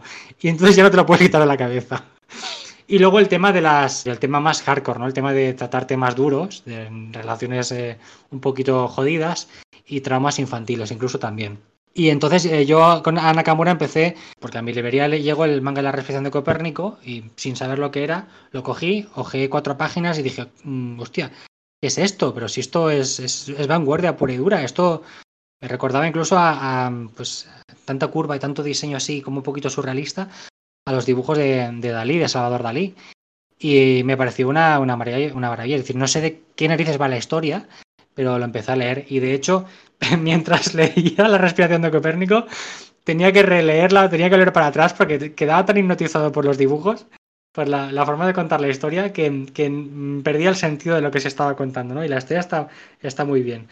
Y entonces la respiración de Copérnico para mí no sería estrictamente un BL, por esto que os comentaba. Hay un, un, chico que es protagonista, que trabaja en un circo, muy nihilista, muy jodido con la vida, y que va tropezando con cada historia que se va encontrando, ¿no? Y, pero luego después de este, en, la misma colección, era una colección especial de Asumiko Nakamura, eh, se publicó Alabo J, que es esta obra de la que decimos que no sé cómo, no sabemos cómo lo vamos a contar sin contar el spoiler gordo, y, pero contar el spoiler gordo, en el fondo es contar el concepto de la obra también, ¿no? Para, por comentar algo, la, la, historia empieza, pues un chico, es la biografía de un chico desde niño, desde niño ya tiene un trauma muy, muy, muy bestia, que tiene que ver con el padre, y durante la juventud a este chico le gusta, le gusta eh, vestirse de, transvestirse de chica, en concreto de Marilyn, de Marilyn Monroe, y se va, se va a locales a cantar, ¿no? El, chaval es súper bello, todo el mundo le llama Jay, y canta súper bien, ¿no? Entonces la historia es un poco la biografía de este chico, que por decirlo de alguna forma, sin querer contarlo, hay como un proceso en su vida, hay como una transición bastante importante, se encuentra con muchos palos mmm, en la vida y además también, curiosamente, es una historia que, que va, va, siguiendo la, yo le diría, ¿cómo lo diré? El, contexto histórico de Estados Unidos de los años 60, 70, 80, aquella, aquella época, ¿no? Entonces, claro, en, la historia del chico, pues tiene relaciones con otros chicos, pero hacia el final la cosa cambia hasta el punto que te tengas que replantearte si la obra es un BL o no. También porque la, autora, la propia autora, hace una explicación, hace, hace una, unas líneas de epílogo explicando de, pues de, qué va la historia, que, que tú ya lo sabes porque la has leído, y cómo la defiende ella y por qué considera que era importante contar esta historia, ¿no? Yo, en cualquier caso, sea BL o sea no sea BL, os la recomiendo porque es, es buenísima, es una historia muy, muy, muy buena. Y por cierto, tiene una precuela si no recuerdo mal, creo que era una precuela, en el siguiente volumen de, de, de la misma colección de Asumiko Nakamura, que son ocho volúmenes. Si no recuerdo mal, el Alabo J era 4, 5 y 6, y el séptimo es una, es una precuela.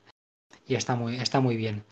Entonces, siguiendo con las recomendaciones de, de, de Asumiko Nakamura, habiendo leído estas obras, que me parece que se desvían un poquito más de lo que es el BL variedad de jardín, por así decirlo, pues dije, va, voy a leer en la misma clase, por aquello de vamos a leer un, un canónico de verdad y además con la, puerta de entrada suave, pues de una autora que, que, a mí me gusta, ¿no? Que es Asumiko Nakamura. Y me lo he pasado muy bien leyéndolo, me lo he pasado muy bien, ¿eh? Es eso, tres personajes, dos son la pareja protagonista, que son, son me, gusta porque enseguida identifiqué, creo yo, los arquetipos. Pero claro, la gracia es que Nakamura va más allá de los arquetipos, ¿no? Eh, uno de los chicos, pues es pelito corto, gafitas, tiene un aspecto así como de intelectual, también un poco seco, un poquito seco y más introvertido. Y el otro chico es un melena rubiales, bastante, bastante extrovertido, bastante caótico, bastante espontáneo.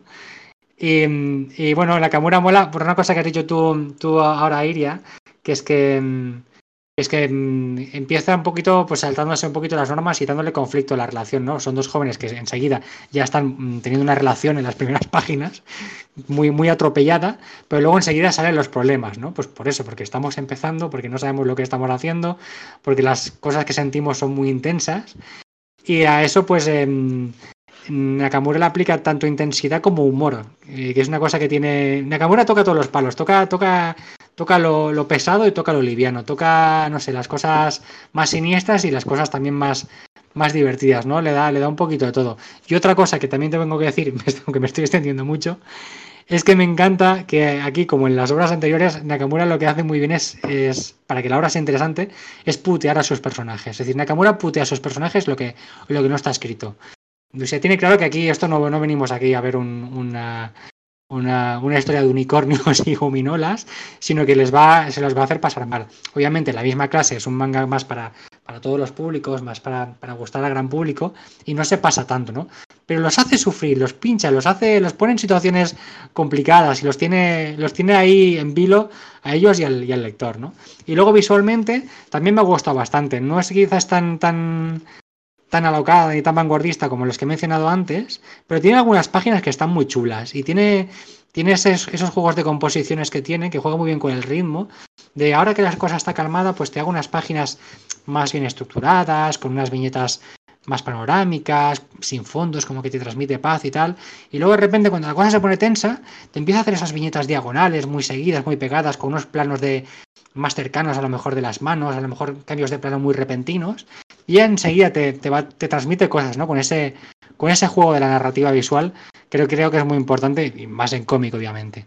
A mí me flipa antiguos alumnos. Y si no lo has visto, te recomiendo el, no sé si decir medio film o el OVA que hay, que es un poquito la historia, pero es tan interesante cómo está coloreado, que parece aquello acuarela, que es una pasada. Pues le echaré, le echaré un ojo. No sabía que había, precisamente me abre una, otra puerta que no conocía, no sabía que, que habían adaptaciones de, de, las obras de, Naka, de Nakamura. Y cuando lea, me lea el segundo de la misma clase, seguramente salta antiguos alumnos también, ¿eh? Sí, sí. Estáis abriendo muchas puertas.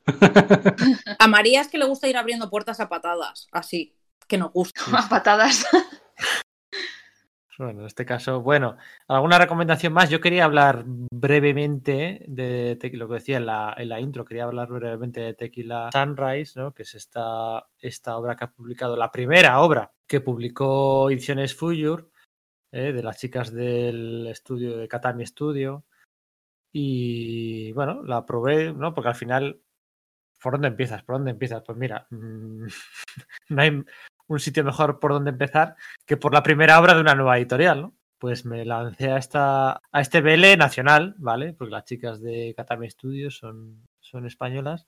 Y la verdad es que está muy guay, es así romanticón, eh, la pareja de padres um, de novios son dos padres que al principio parece que eso va a ser un yoyos, pero que luego gira un poco y cada padre tiene un hijo y los hijos, bueno, se medio enamoran, la casa de la playa, una hija, una familia un poco disfuncional barra, barra liberal, pero está, está muy guay, ¿no? El chico de la discoteca, que resulta que luego es tu hermano, medio hermanastro, que los padres...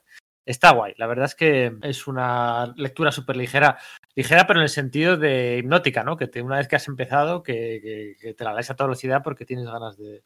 te engancha, ¿no? Y eso no, eso no es fácil muchas veces. Eh, está publicada, son 200 páginas, son 8 gritos, ¿vale? A la gente que, que pique el gusanillo, ¿no? Luego, como decíamos, hay una entrevista con el editor de Ediciones Fuyur, pues, eh, pues que, sepa que son 8 gritos, ¿eh? ¿vale? Una editorial eh, recién surgida, ¿no? De estas que han surgido últimamente, que si Fuyur, que si Kodai Studios, que si... Bueno, pues la verdad es que hay, hay bastantes. ¿Tenéis vosotros, chicos, chicas, mejor dicho, alguna última para recomendar o, queréis que vayamos cerrando? A mí me gustaría hacer un apunte y es que creo que hemos hablado de muchos títulos japoneses y Iria ha mencionado un manga coreano y a mí me gustaría mencionar un manga chino, que es el caso de 19 Days o 19 días de All Xian, que bueno, no se ha licenciado, sí que hay una publicación en papel, pero evidentemente aquí no ha llegado, pero se puede leer perfectamente online porque la autora muy amablemente cuelga las tiras cómicas en, en online, en Tumblr y en otras plataformas. Digo tiras cómicas porque es un formato muy interesante porque son tiras. Tiene un total de 333 capítulos en la actualidad y son todo tiras. Son dos parejas principales que son, tengo aquí los nombres apuntados porque los nombres se las traen Yanji y Sanchi, que es la, la, pareja con la que empezó, que digamos que son las más prototípicas, aunque tiene unos momentos que te parte completamente el corazón, y luego la que está desarrollando ahora, que es Getian y Mo Wansan, que bueno, el uno es muy lanzado, por así decirlo, y el otro es el prototipo de Sundere. Sundere, para el que no lo sepa, el que va de duro por fuera, pero por dentro es un bollito, un caramelito. Entonces sí que la quería mencionar por eso, por un formato diferente, una autora que en este caso va más allá de lo que es el man japonés y porque también tiene una estética y una forma de contar las historias muy particular, partiendo de este formato también muy propio de webtoons y tal, de ser tiras con un matiz muy cómico, alargadas y, y cortas. Y hablando brevemente, brevemente, y no me extiendo más, de variaciones en la estética y de yaois que van más allá, sí que me gustaría hablar un poquito muy breve de Momoto Manji, que es una recomendación que me vino a mi Claudia y estamos aquí expandiendo la, la palabra. Es una obra que no hemos conseguido, sé que está publicada ahora mismo en inglés, pero no, no se sabe mucho de ella, está un poco complicada de conseguir. Esta sí que es japonesa y la autora es Sakura lo tengo aquí apuntado, pero bueno, ha desaparecido. Pero bueno, si busquéis Momoto Manji, de esa agua Sakura, ahí os sale. Y aquí es muy interesante por tener una ambientación en el periodo tardío, o sea que al igual que Iria sabe de esto, el buen Ikemen Sengoku para aprender historia, este también viene muy bien. Y tiene una estética que es que parecen ukiyo-es, pero totalmente. Y es precioso, es una historia muy simple que se centra en los dos personajes y para el que quiera algo parecido, que sí que hay en España, está el de Nieve sobre los Pinos, que hemos mencionado, que el título tiene todo el sentido del mundo por el nombre de uno de los personajes, que se llama Yuki y cómo aparece. Tiene un esquema muy parecido a Canis, de un señor recoge a otro señor que se ha encontrado en la calle porque le parece una genial idea, pero tiene de nuevo esa ambientación estética y esa, y esa forma de tratar el dibujo que es tan original y tan bonita que es que yo lo quería mencionar y ya me he quedado a gusto.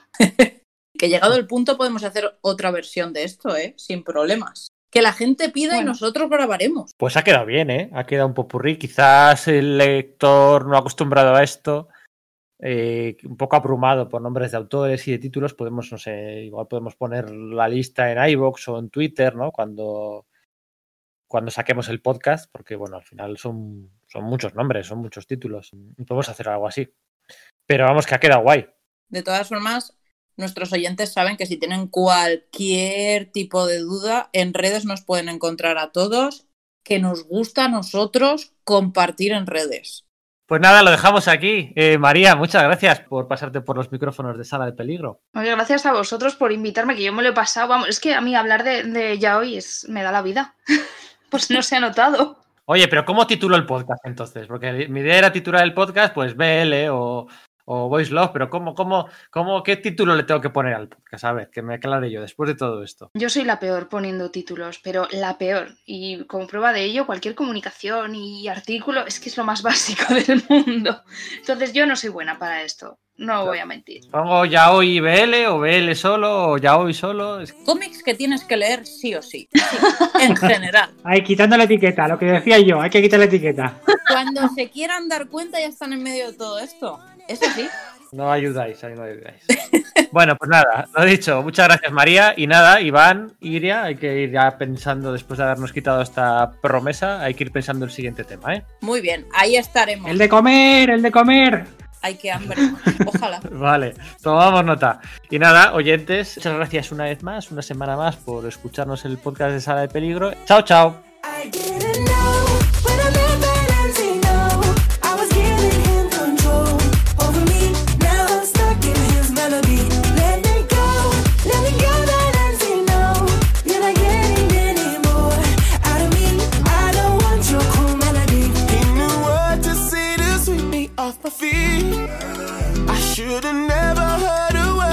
To me. I was comfortable with ignorance bliss.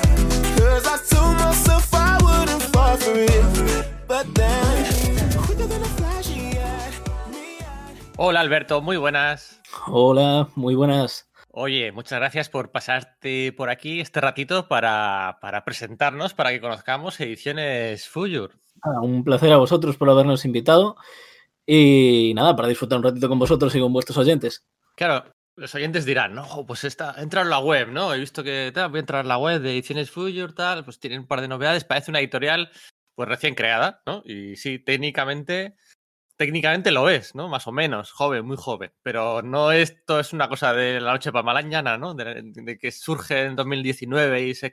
No, esto lleva su tiempo, ¿no? Sí, efectivamente. A ver, el proyecto de Ediciones Fujur llevaba ya mucho tiempo, mu- muchos años, llevaba fraguándose. eh, somos gente, los que estamos integrando el equipo de Ediciones Fujur, que llevamos 15 años algunos o incluso más metidos en el, en el mundillo del manga anime en España.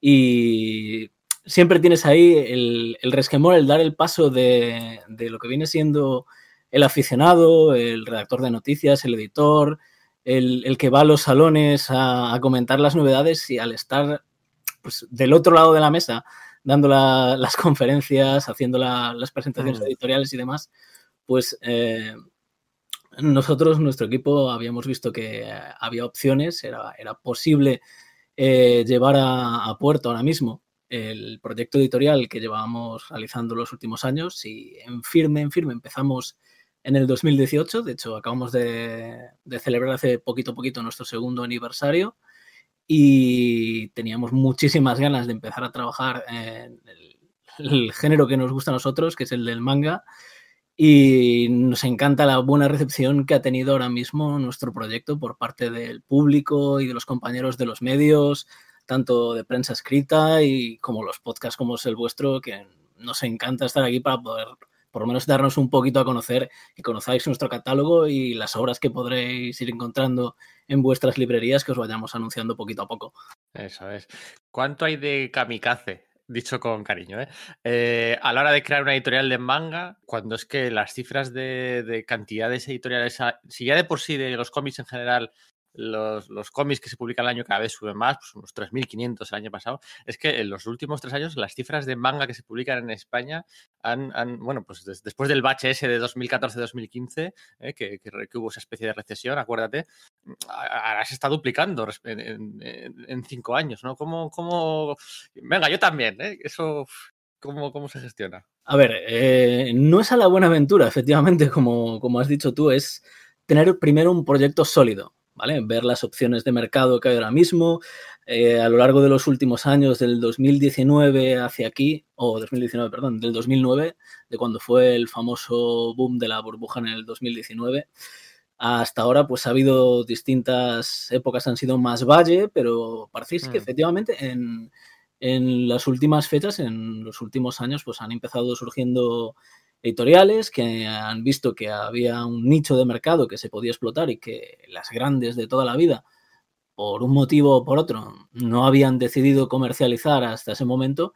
Y ha Mm. sido cuando, pues, a razón de, sobre todo, la popularización de algunos títulos, eh, algunas obras que seguían sin llegar, pese a los muchos años de estar siendo demandadas por los lectores, pues hemos querido las nuevas firmas co- coger el testigo y empezar a traer poquito a poco esos títulos, esos autores que a nosotros nos gustaban y que por algún motivo o por otro, como decía antes, las grandes ya estaban más centradas en su propia línea editorial y Sí. nosotros pues hemos basado nuestra línea editorial precisamente en el feedback que teníamos de los lectores, en nuestros gustos personales, porque a fin de cuentas, antes que editores, desde luego somos lectores, Sí. no, no vamos a llevar a las librerías nada que a nosotros nos guste eh, un poquito, la verdad.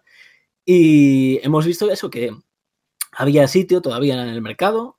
Efectivamente han salido muchísimas editoriales ahora y... Pues es que acuérdate el año pasado, acuérdate, lo de Kodai, que salíais vosotros, lo de, todo el pollo aquel con la otra editorial de manga. todo- O sea, al final fue un verano intensito de que, de que bueno, que la, esta- la palabra esta de burbuja, ¿eh? es, que es como muy mm, negativa, ¿no? Como que, como que predice que va a explotar la burbuja. En el momento que dices la palabra burbuja es para decir luego que va a explotar. Pues, pues sí que hay margen, ¿no? Todavía. Sí, en principio nosotros creemos que hay margen, igual que los demás compañeros.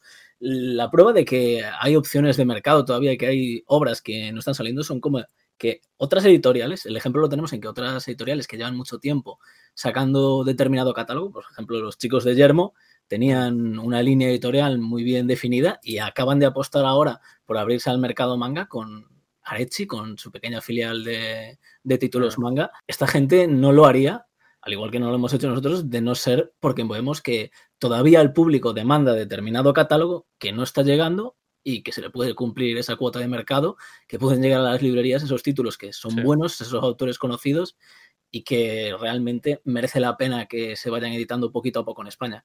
Sí, estoy de acuerdo. Vamos a hablar de, mm, de- del tamaño editorial, ¿no? ¿A qué aspiráis, eh, a qué aspiráis eh, publicar? ¿Una, al mes? ¿Una al trimestre? ¿Tres al mes? ¿Qué planes? ¿Qué, qué creéis que es lo más sano para mimar el producto, ¿no? Porque es muy importante mimar el producto. ¿Cómo veis ese, ese camino, ¿no? A, a- a medio plazo, más que súper a corto plazo, a medio plazo. A ver, de cara a 2020, mm, lo que queda de año pues, ha sido un auténtico desbarajuste Sí. para las que tenían mucho catálogo, más que para las que tenemos poco catálogo, porque a fin de cuentas lo podemos amoldar más o menos. Y queremos ir ampliando poco a poco. Habrá novedades que vayan saliendo los últimos meses y la periodicidad, pues, será la habitual en esta serie de títulos, o bien bimestral o trimestral irán saliendo las novedades. Y en principio estamos trabajando tomos únicos. Queremos ir sacando también series un poquito más largas, series abiertas para ir rellenando huecos en nuestro catálogo. Y básicamente la idea es esa, por lo menos tener algún título cada mes que poder ir ofreciendo a los lectores o cada dos meses más tardar. Eh, sí que bien es cierto que lo que has comentado antes de la calidad es algo muy importante para nosotros, que le metemos muchísimas horas a cada tomo que estamos trabajando, porque las prisas no son buenas, eso es algo que aprendimos de primera Sí. mano el año Sí. pasado, que el querer llegar a los eventos puede ser muy contraproducente y que el control de calidad de un título antes de que llegue a las librerías tiene que ser algo prioritario para las editoriales. Bueno, por eso vamos a- por lo que vamos a explicar despacito.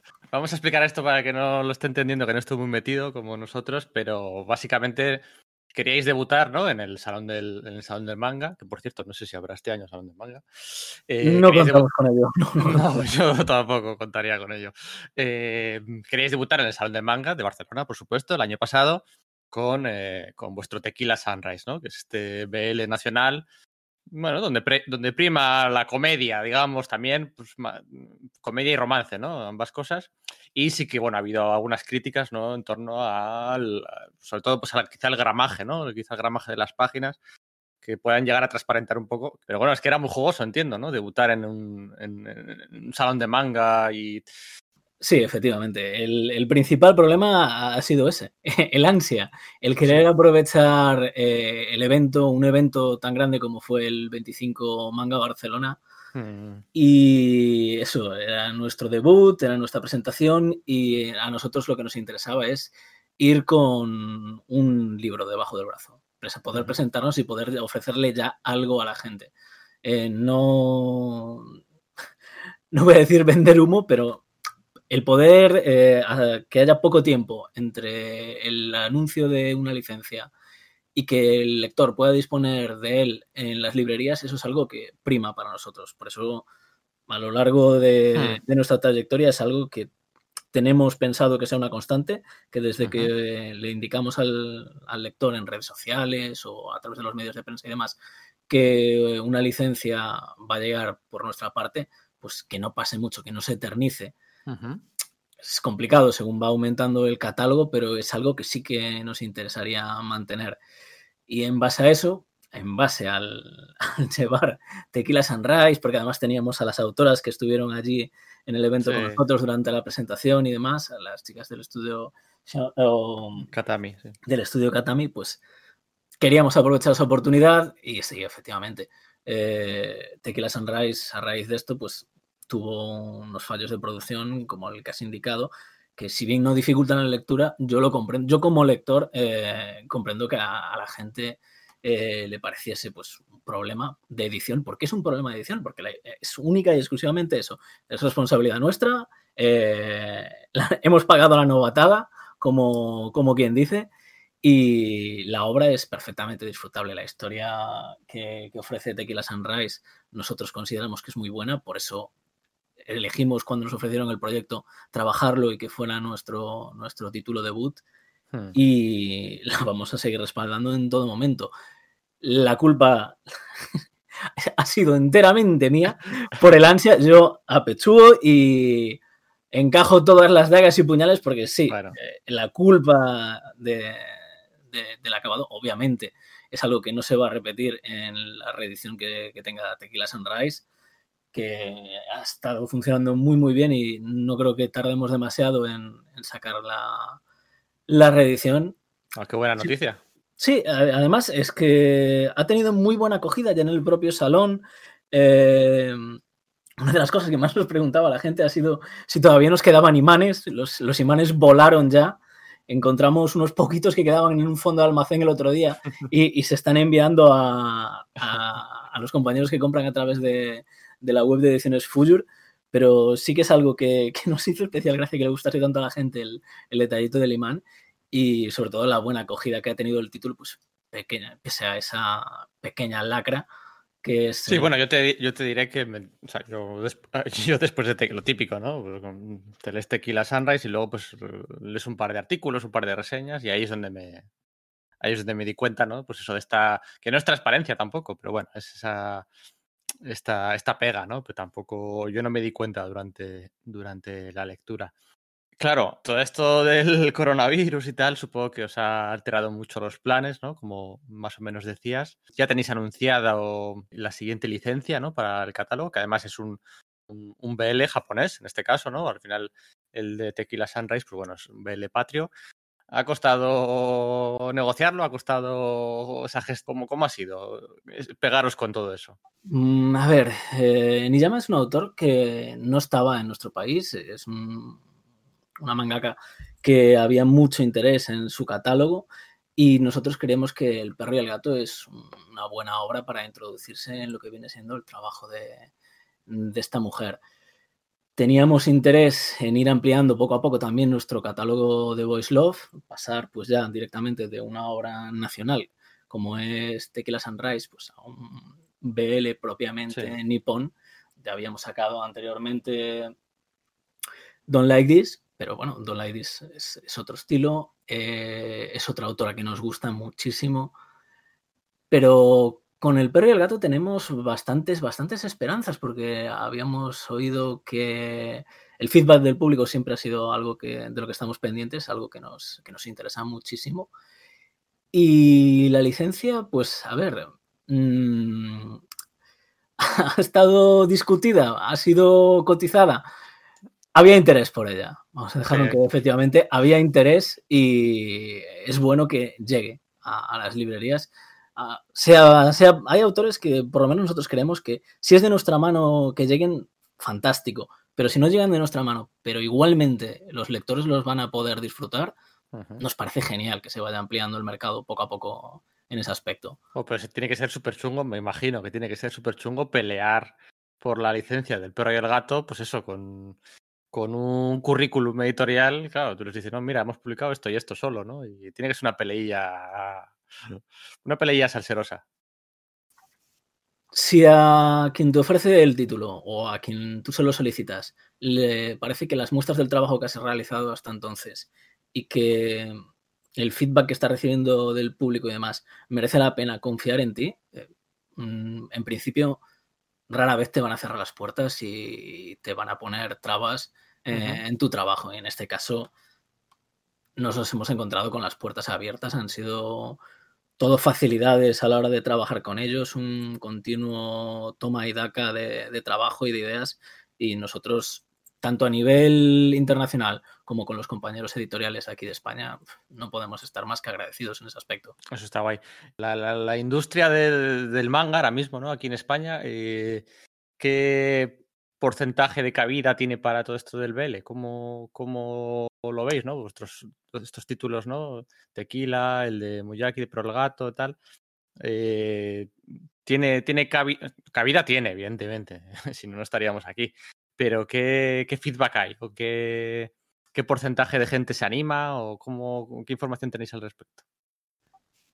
A ver, eh, es que si nos tuviéramos que centrar en, en un espectro de, de los lectores, no podríamos acotarlo, porque el, el Voice Love, por ejemplo, es algo que gusta a todo tipo de lectores. El, el mismo lector que te compra unas historias, pues yo qué sé, el típico la típica aventura de, de combates que ensalza la amistad entre los distintos miembros del grupo o el típico lector apasionado del thriller te puede acabar echando mano a un romance bueno, porque a fin de cuentas las historias son muy buenas, están... La etiqueta de, BL es, absurdo que, la gente pretenda encasillarlo a, algún determinado prejuicio de, de romance o algo que puedan decir. Son historias eh, que están muy bien, están siendo muy demandadas, están funcionando muy bien a las librerías. No hay mayor eh, prueba que, que es algo que tiene salida y que, al margen de que tuviera demanda, no se estaba ofertando hasta los últimos años, como hemos comentado antes. No es que hubiera una línea editorial fija por, toda, por parte de las grandes empresas que estaban trabajando últimamente y ha sido donde hemos querido, pues eso, entrar un poquito a, a tomar el relevo, a suplir esas carencias y es algo que hemos visto que era bueno trabajar para el lector y nosotros normalmente a nivel de empresa hemos visto también que era funcional poder entrar en el mercado utilizando como punto de apoyo esta demanda de los lectores y hasta la fecha de hoy pues no nos podemos quejar porque está funcionando francamente bien y nos está dando muchísimo juego. Es algo que queremos seguir ampliando en, en base a la línea editorial que nos hemos forjado nosotros y que creemos que corresponde con, la, con los intereses del público, o por lo menos de- del público target que tenemos nosotros marcados. Hmm. No es algo que no existiera, que en, en los 90 o, o en la década de los 2000 no Claro. hubiera, pero eran pingües lo- los títulos que, que estaban llegando. Es algo que es, es- es cierto que en volumen siempre ha habido determinado género de historias o determinada narrativa que llegaba, pero otra que no, porque sufría de falta de confianza por falta de las, las empresas que no lo veían viable o que ya tenían saturación en su catálogo de otra, otra tirada de títulos y pues de la carencia de uno hemos tirado a suplir los demás y creemos que esa línea debería de mantenerse y que se puede seguir explotando y que hay funcionalidad a- de cara a los últimos años que no nos vamos a encontrar todavía con esa tan temida burbuja que se está mencionando constantemente. Sí, la burbuja, la burbuja. El apocalipsis. Oye, última pregunta. eh, el precio está muy ajustado, ¿eh? 8 euros eh, el de vuestros títulos. ¿Os, dan, bueno, costó tomar esa decisión, ajustarlo mucho? ¿Os han dado algún palo por ello en algún momento? Y, "Ah, muy caro, muy barato. ¿Cómo, cómo ha sido eso? ¿Cómo ha sido? Bueno, al final no hay que olvidar que son las primeras obras ¿eh? que salen de una, de una editorial. No, en ese aspecto, a nivel del precio, tanto compradores como libreros como nosotros, me parece que estamos bastante conformes. Eh, Está dentro de la franja habitual de lo que es ahora. Sí. Bueno, a principios de año ha habido un pequeño repunte de 50 céntimos sobre lo que antes era un tomo estándar, un B6 de, de 8 eurillos o 7,95, que es lo que está en nuestro catálogo ahora mismo, pues se han, subi- se han repuntado 50 céntimos sobre, Sí. sobre el precio. En algún título en concreto ha subido hasta los 9.50, pero bueno, eh, en formato B6, formato eh, habitual de manga que estamos trabajando la mayoría de, de los editores, pues es- está dentro del rango. Y me parece que pues, es una línea a seguir, no, no nos vamos a plantar en, en ediciones tochas de, de 20 y pico euros que no le merezcan la pena al lector, que eso sí que es algo, el tema del precio, que hay que valorar, mm, ya no solo por, por el, el tema de la calidad de la edición y demás, que siempre es importante, sino porque a día de hoy, por suerte, el lector tiene muchas opciones. Tiene, puede ir a la librería tranquilo, que de lo que a él le guste leer, va a encontrar bastante. Hay mucha oferta, muchísima más de la que había pues, hace ya, no voy a decir cinco años, pero sí diez añitos por lo menos, se puede encontrar con muchísimo más variedad y sobre todo títulos, porque están llegando títulos, títulos, títulos, mes y mes hay una cantidad de novedades Sí, ingente. sí, sí, se, está- Y- se están edita- se están editando cosas ahora de hace 30, 40 años en Japón que no habían llegado hasta aquí, aquí hasta ahora, ¿no? O sea, es el mejor síntoma, están, el mejor ejemplo, ¿no? De que están sacando cosas de donde no, casi no, de donde no hay para poder publicar y poder editar y todo bueno. Es algo que siempre me ha llamado la atención porque eh, cuando yo era chavalín, eh, en mi grupete de, de- de amigos, pues unos eh, hacíamos, gra- ah, hacíamos manga, hacíamos tomos y otros hacíamos ah, hacían grapa. Y los que hacían la grapa americana siempre eran los más pudientes porque la periodicidad de la grapa siempre ha sido abrumadora.